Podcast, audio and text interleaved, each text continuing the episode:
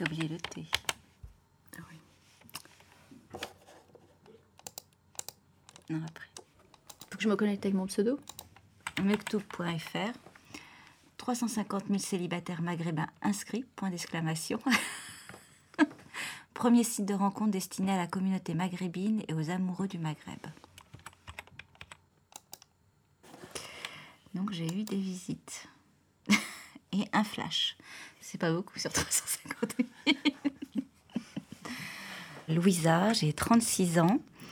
Euh, je suis d'origine algérienne. Euh, j'ai grandi en province. Euh, J'enseigne dans un collège en région parisienne. On va prendre par exemple 36-40.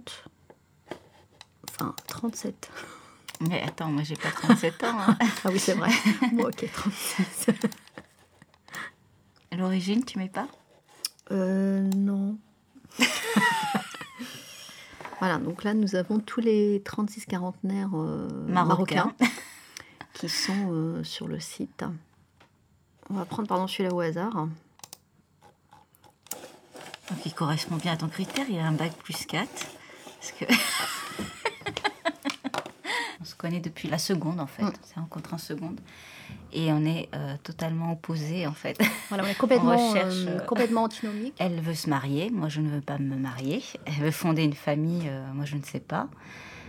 Elle souhaite euh, se marier avec un musulman, ça c'est euh, une condition euh, importante. hein.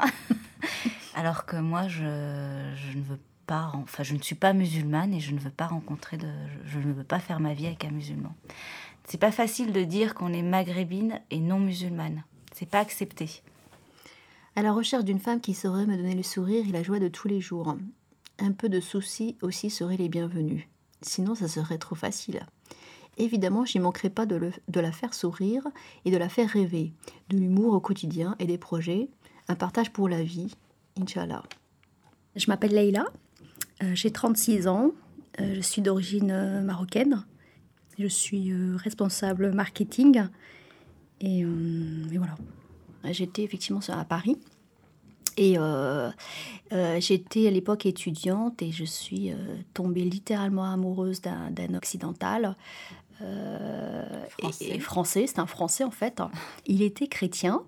J'étais folle amoureuse de lui et pour moi c'était la représentation même de l'homme idéal. Bien évidemment, je lui avais suggéré l'idée de se convertir. Euh, une fois, on était parti au théâtre et euh, j'avais décidé de l'embrasser. Je m'étais dit de toute façon, baiser, ça ne coûte rien. Et, euh, et en fait, juste avant, il n'avait pas mangé, donc il m'avait proposé d'aller manger un sandwich. Et en fait, il a pris un sandwich au jambon. Oh et pourtant, j'en avais fortement envie, mais le fait que je vois le jambon, c'est comme si, en fait, c'est comme s'il y avait en fait euh, un petit lutin qui venait me rappeler à l'ordre en me disant, mais tu vois bien, regarde, il mange du jambon, c'est pas possible, c'est antinomique avec euh, avec ta religion. Et là, ça m'a tout de suite euh, achevé et euh, je l'ai jamais embrassé finalement. Voilà pour la petite anecdote. J'ai laissé passer l'homme de ma vie. Maintenant, c'est trop tard. Il est marié, il a trois enfants. C'est vrai que je suis peut-être avec, euh, avec un regret.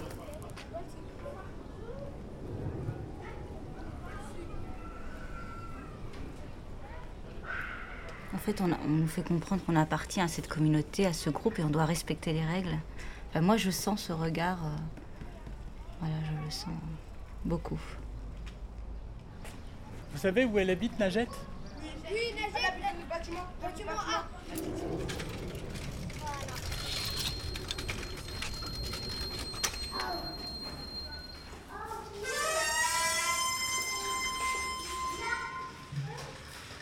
On est euh, dans le quartier mutuel de la ville de Saint-Denis, à proximité du quartier de la Saussée, Saussée Floréal Courtier, qui est un grand quartier qui est connu ici, et euh, limitrophe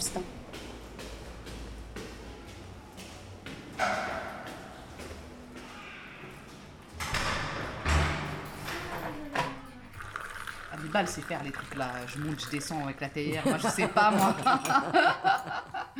j'ai perdu la main parce que j'ai j'ai plus, euh, j'ai plus trop de contact avec des, des gens d'origine maghrébine depuis que je suis là.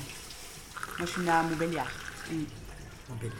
Montbéliard. Tout le monde se moque de moi d'ailleurs ici. Bah ouais, ça fait trop bizarre.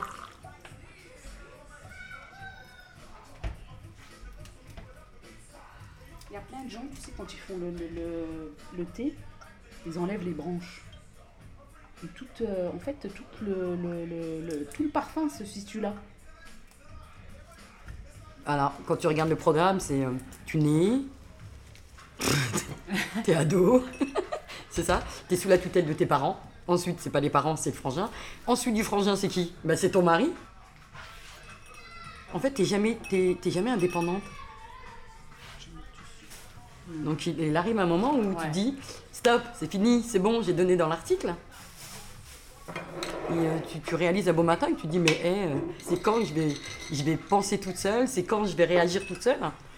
Et un bon matin tu te dis allez vas-y, écoute mon coco, la porte elle est pas loin.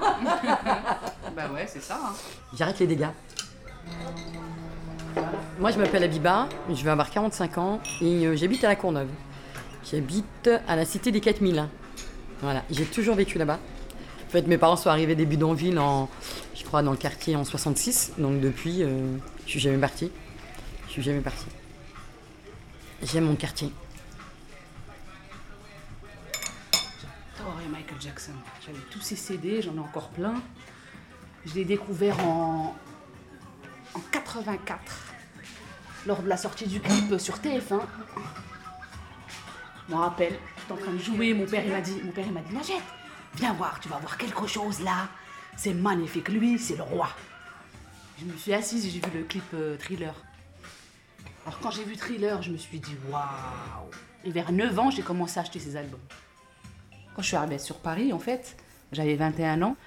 Donc, euh, moi, j'ai songé à me poser qu'à l'âge de pff, 29 ans. 29 ans. Sinon, tout le reste du temps, euh, j'ai profité de la vie, quoi.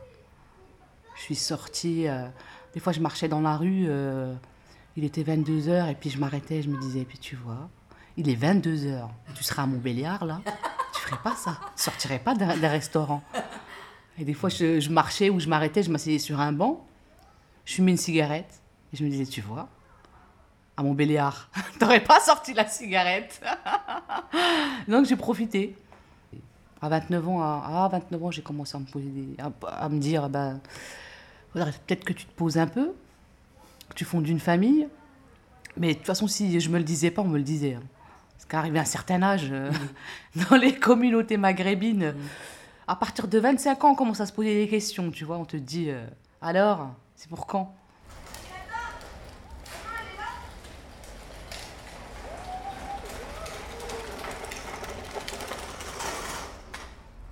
Je n'ai pas eu de petits copains, euh, ni au collège, ni au lycée. euh, à la fac, c'est venu tardivement, vers euh, 26 ans, 25 ans. Je pensais que ça n'arriverait jamais.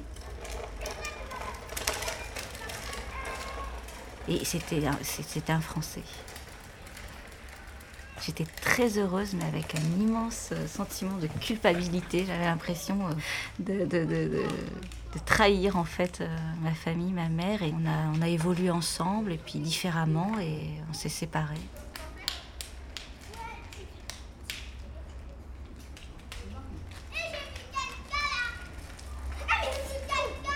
Et je me demande aujourd'hui si c'est pas un frein justement cette, cette culpabilité. Je sais très bien que j'ai pas envie de vivre avec un musulman, donc euh, je sais qu'il va y avoir un clash entre ma famille et moi.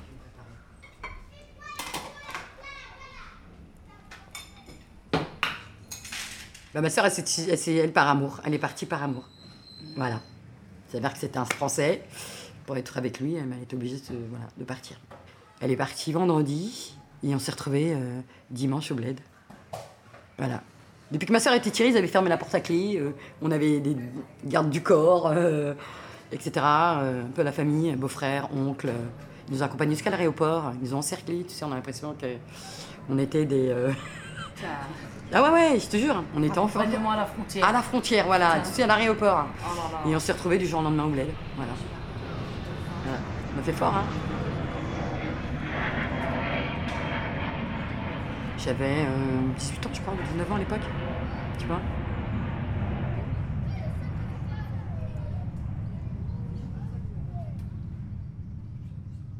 faut que je te dise, on arrivait dans les années 80, on était une communauté d'immigrés. Ah ouais. On ne sait pas ce qui s'est passé chez nous, à- dans le sud. Les parents, les pères, ils sont tous arrivés en même temps. Donc quelque part, si tu veux, ça nous a, ça nous a plus ou moins aidés, parce qu'on ne s'est pas retrouvés toutes seules. Combien de nanas immigrées arrivées comme ça euh, du jour au lendemain Mais on a toutes été mariées. hein. Voilà, j'étais mariée quoi, euh, trois ans? Au bout de trois ans, j'ai réussi à faire demi-tour. hein. J'ai réussi à revenir ici, j'avais trouvé un prétexte euh, du mariage de mon frère. Je me suis dit, c'est l'occasion jamais. Parce que là-bas, le problème, c'est que j'avais ma fille, qui au départ, il m'a dit, tu vas au mariage de ton frère, mais tu laisses la petite. Comme ça, on est sûr que tu reviennes. Tu vois Sauf que moi, j'avais un autre plan dans ma tête. j'avais déjà calculé autre chose. Donc, j'ai réussi, on va dire, à lui faire à l'envers. Comme toute femme peut faire. l'envers. J'ai compris. En fait, si tu veux, non. Si tu veux quelque part, si tu veux quelque part, j'ai eu de la chance, c'est que il était peureux de nature. Et en fait, mes frangins, mes frangines n'avaient pas vu ma fille. Et euh, je lui ai fait peur entre guillemets en lui disant mais attends, si tu me laisses partir toute seule et qu'il n'y a pas la petite, euh, ça va te retomber sur toi, hein, pas sur moi. hein. Genre. Et du coup, il m'a fait, il m'a amené le papier d'autorisation parentale du père. Oh, j'ai dit c'est de la bombe. Aïe mon coco, je pars mais je reviens plus. Mais c'est trop drôle parce mais que c'est ils nous prennent pour des neuneux, les Ouais, femmes ouais, ouais, de voilà, cité, mais on est mille fois plus malines que les mecs. À un moment donné, euh, tu- à un moment donné, il faut que tu, tu, tu prends ton courage à deux mains et Bah puis tu dis bon, il faut que je calcule. T'as le temps de calculer, hein Enfermer 24 heures sur 24 Et notamment, hein, je te jure que c'est vrai. Je suis montée dans l'avion, pourtant j'ai peur de l'avion. hein. Je suis montée dans l'avion, j'avais la petite dans mes mains. J'ai regardé le hublot et j'ai dit, quand l'avion est décollé, j'ai fait jamais, au grand jamais. Ah ouais, ah ouais. putain, Et j'ai dit, là c'est fini, c'est mort. putain. Je suis partie, je suis plus revenue.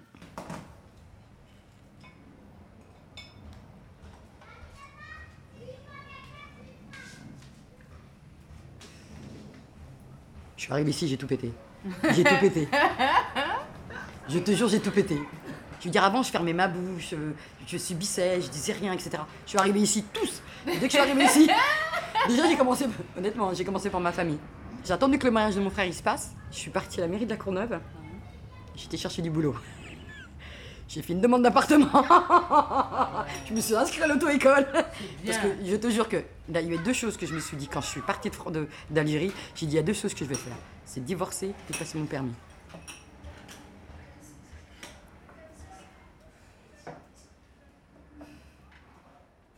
Il y a une certaine sensibilité chez, euh, chez les Occidentaux, chez les Français euh, pure souche, une certaine sensibilité, un certain charme, une certaine ouverture d'esprit. C'est pour ça que c'est ce qui fait que c'est vrai que je suis plus attirée par euh, les Occidentaux, même si euh, je sais que je finirai, je finirai avec un Maghrébin, ça c'est sûr, c'est clair et net. hein. Entre ce que je veux et, et, et la réalité, il y a peut-être un décalage, effectivement, comme disait tout à l'heure Louisa. C'est vrai que je pense que je refoule mes émotions. Euh, je les refoule parce que j'ai pas envie qu'elles explosent euh, au visage, euh, parce que je serais en complète contradiction avec, avec mes parents et j'ai pas envie d'être en rupture avec eux. Donc c'est pour ça que je m'éloigne de toute tentation. Et c'est pour ça que quand je rencontre des Occidentaux charmants, doux, galants, etc., je me dis mais arrêtez, arrêtez d'être aussi doux, aussi char- charmant, je peux pas. Et, et voilà, et c'est peut-être aussi pour ça que je suis célibataire en fait.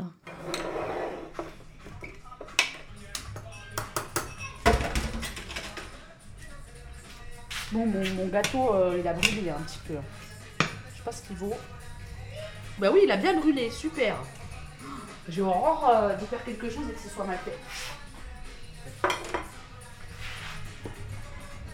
En plus, euh, il me manquait un œuf. J'ai fait avec deux œufs et pas trois. Donc je pense qu'il était un peu parti pour être raté. J'espère qu'il au moins bon.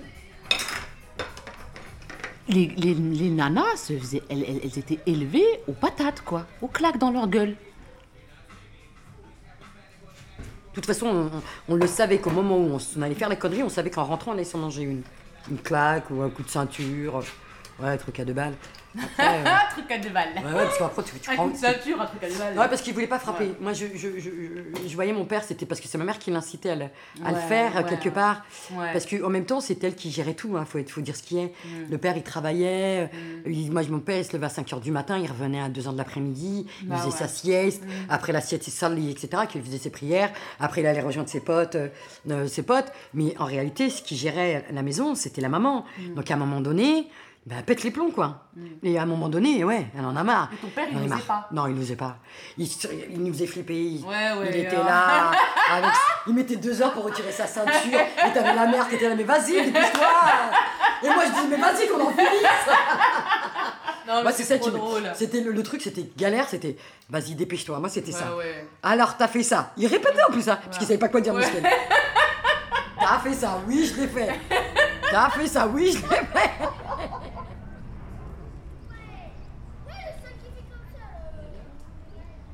Tu, euh, tu rates ton bus, euh, t'arrives, euh, au lieu d'arriver à 30, t'arrives à 15, tu prends une gifle, tu pleures. Tu demandes à passer. Moi, je me rappelle, une fois, je lui ai demandé de passer mon BAFA en tremblotant. Ma réponse, ça a été une claque. C'était nerveux, quoi. C'était. euh, C'était même. même, même il, a- il arrivait même pas à me parler, lui, qui était dans la communication, en disant pourquoi tu vas aller faire le BAFA et tout ça. Il a même une claque.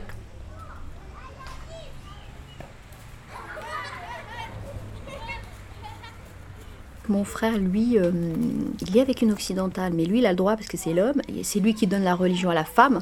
Donc du coup, lui, on lui dit rien, effectivement. Il vit en concubinage avec sa, copine. Il a une petite fille, euh, et, euh, et c'est toléré, en fait.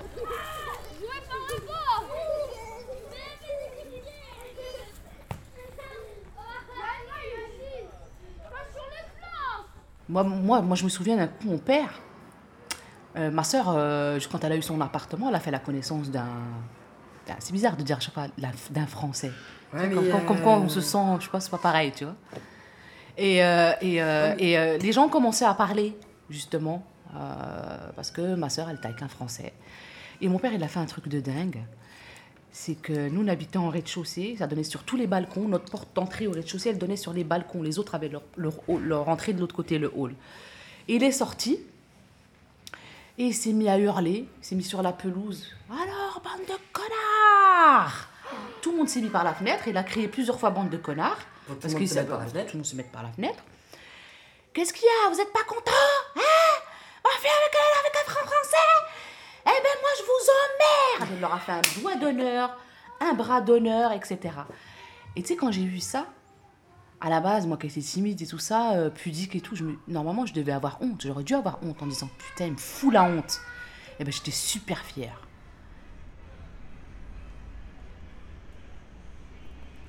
Non seulement euh, la famille s'en mêle, mais la communauté aussi. Donc une voisine bienveillante, euh, s'inquiétant pour mon avenir, lui a parlé d'un jeune homme bien sous tout rapport.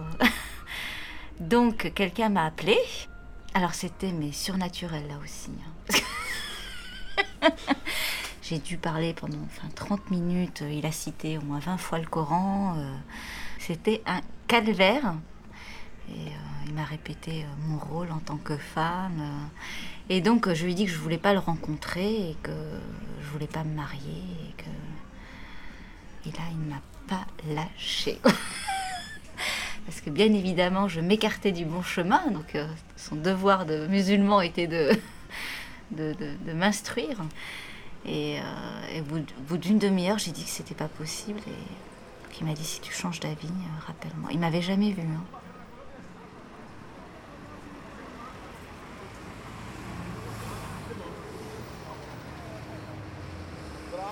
Mon père m'envoyait au bled toute seule, l'été. Et là, dès la première année, j'ai une tante qui était super cool. Elle avait dit à, ma, mon grand-père et à, mes, Dieu et son âme, à mon oncle, etc. Elle vient passer deux, trois jours chez moi. Sauf qu'elle m'a gardé toutes les vacances. Et ça a été comme ça pendant euh, 17, 18 ans, 19 ans, pendant trois ans. Quand tu te promènes dans la rue, tu as l'impression que tu es la plus belle fille du Maroc. Les mecs, ils ont commencé à me demander un mariage, à m'alpaguer, à me dire que j'étais magnifique. Euh, J'avais 13 ans et demi. hein. Le soir, euh, je repartais rejoindre mon amoureux qui habitait juste à côté. Il me cherchait en voiture, en cachette. Des gens, mais pas d'elle, elle s'en foutait. Et je repartais. Puis moi, c'était un truc de dingue, quoi, d'être dehors, à Casablanca, sans mes parents, au coucher du soleil passé de, de 3 heures. C'était un truc de ouf. À manger des glaces, à faire des bisous à un mec sans, sans me poser aucune question, quoi. Je me suis dit, j'en ai rien à foutre, je veux me marier. Et je sais pas, il faut que je parle à ma mère, mais ça va être très difficile parce qu'il n'y avait pas de communication trop avec ma mère. Et j'ai été le redire à ma tante, et ma tante, elle m'a dit, mais t'es complètement malade. Je t'ai dit de sortir avec lui si tu voulais, mais je t'ai pas dit d'aller te marier. Elle me dit, mais t'as pas capté qu'il se fout de ta gueule Elle m'a fait mal, mais euh, en même temps, euh, elle m'a réveillée, quoi. Elle m'a dit, mais Najette, euh, il veut les papiers, celui-là. Comment ça se fait Il te parle de mariage au bout de deux jours, c'est pas possible, il veut les papiers, ma cocotte. Et je lui dis, ouais, puis c'est bizarre parce que ça fait deux jours que je suis avec lui, il m'a demandé de lui acheter un scooter.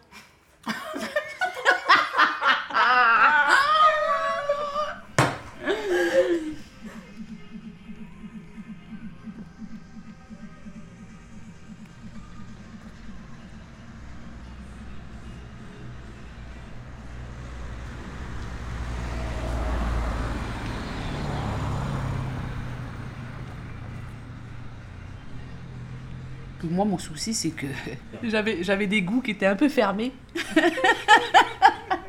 J'ai mes copines qui rigolent. C'est que euh, j'aimais beaucoup, euh, j'aimais beaucoup les gens de couleur. Donc, euh, je sortais avec des mecs d'origine sénégalaise, malienne, ivoirienne, etc. Et que chaque fois que j'étais avec quelqu'un, je me suis toujours dit merde, ça va pas le faire. Pas pouvoir le présenter à mes parents. Comment ils allaient accepter le fait que je sois avec un noir Donc du coup, j'ai pas forcément pensé au mariage. C'était moi, euh, comment je vais faire pour le présenter et je vais pas le faire. Et à chaque fois, euh, je l'ai pas fait et à chaque fois, je me suis séparée, quoi. À cause de ça. Mm. À cause de ça. En fait, je retrouve toujours les mêmes défauts euh, aux mecs que je, que je, que je quitte. S'il n'avait pas été noir, s'il n'avait pas, tu vois, euh, peut-être que ça, je sais pas.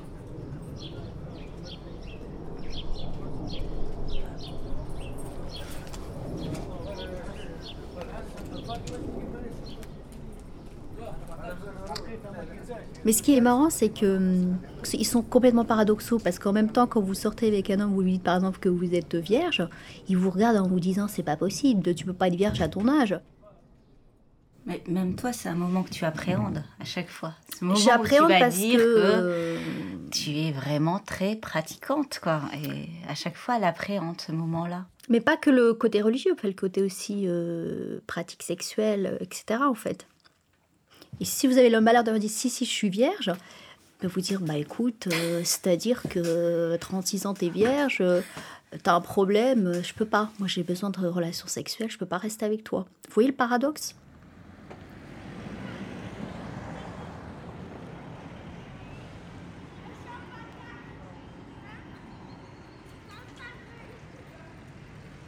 Pourquoi je la garde? Pour qui je la garde? Et un jour, je me suis répondu honnêtement que c'était pour mes parents et non pas pour moi, quoi. Et je me suis dit, putain, mais euh, on n'a pas le droit d'aimer les gens, on n'a pas le droit de, de toucher les gens qu'on aime. euh, et, euh, et voilà. Et c'est moi, je te dis très franchement, c'est moi qui ai proposé ça à mon copain à l'époque, qui était d'origine française, s'appelait Florent. Et euh, figure-toi qu'il m'a dit, euh, il m'a posé plein de questions, en me disant T'es sûr, t'es sûr, t'es sûr? Il aurait pu dire oui. Allez hop, on y va, pas trop tôt.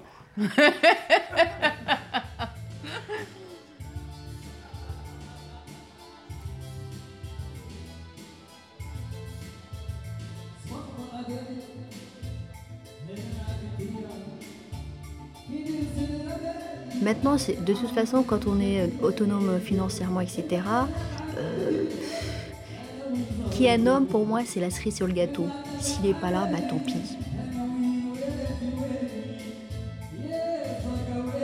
Je sais que ma priorité, ça a toujours été euh, mon épanouissement euh, professionnel, mon indépendance financière, et je me rends compte aujourd'hui que ça m'a permis d'esquiver le problème aussi. Mais je suis arrivée à un moment où ma mère elle m'a dit, elle a commencé à se dire, euh, bon, euh, ta fille a grandi. Il faudrait quand même que tu te songes à, te marier parce que le jour qu'elle va partir, euh, tu vas te retrouver toute seule. Elle me dit, ouais, euh, je connais quelqu'un, il cherche à se marier, il est prêt à donner euh, beaucoup d'argent. Je lui dis, écoute, j'ai donné une fois gratuit, je ne donnerai pas payant. Tous ces gens-là, ils se disent musulmans. D'accord? Je leur dis c'est le destin. C'est écrit. Arte Ah ouais, c'est vrai, t'as raison. Radio. Mais عند ربي. Eh ben voilà, maintenant dégage, circuler, rien à voir. Tu me reposes pas la question deux fois, hein. Eh ouais. Comme